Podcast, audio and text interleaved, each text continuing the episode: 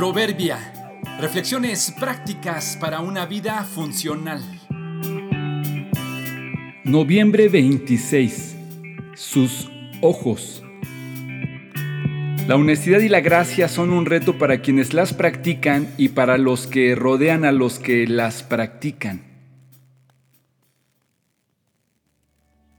Un amigo nos platicó a mi esposa y a mí que en una ocasión, después de una plática y acuerdos, las personas con las que negociaba, satisfechas con lo que se había logrado, decidieron ir a celebrar.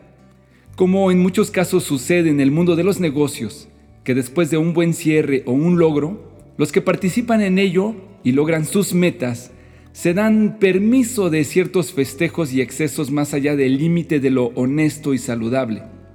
Quizá pensando en que se lo merecen por sus aciertos y buen desempeño. Festejos que no harían en una situación normal. Celebraciones donde probablemente no invitarían a sus esposas y sus hijos. Sabiendo que la forma en la que celebrarían no sería del todo virtuosa, y sabiendo que nuestro amigo es un creyente en Cristo, que ama a su familia y no condescendería en ello, una de estas personas le dijo que ellos irían a celebrar y le pedía que por favor no los viera con esos ojos de Jesús. Nos resultó interesante saber que sus amigos pensaran que él los veía con los ojos de Jesús. En esto hay muchas implicaciones. Quizá ellos suponían que verlos con los ojos de Jesús sería condenarlos por lo que harían. Quizá se sentían juzgados por lo que él fuera a pensar de ellos. Como haya sido su interpretación, con toda seguridad se sentían incómodos, no solo por la mirada de nuestro amigo, sino por su propuesta de mantenerse firme en sus convicciones. Esta idea de los ojos de Jesús me hizo pensar que en realidad Dios espera eso de los que presumen ser creyentes en Él.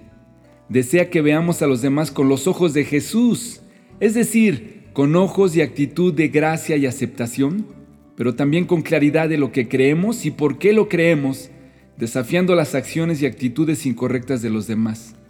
No necesariamente por nuestro buen comportamiento y vida ejemplar, sino por el favor y el proceso de cambio que Dios está haciendo en nosotros a través de Cristo.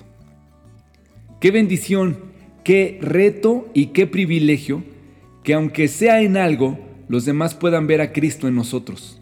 Pero por otro lado, qué responsabilidad tan grande de amar y retar a otros como con toda seguridad Él lo haría. ¿Qué verán los demás en nosotros? ¿En base a qué aceptamos o rechazamos las conductas de los demás?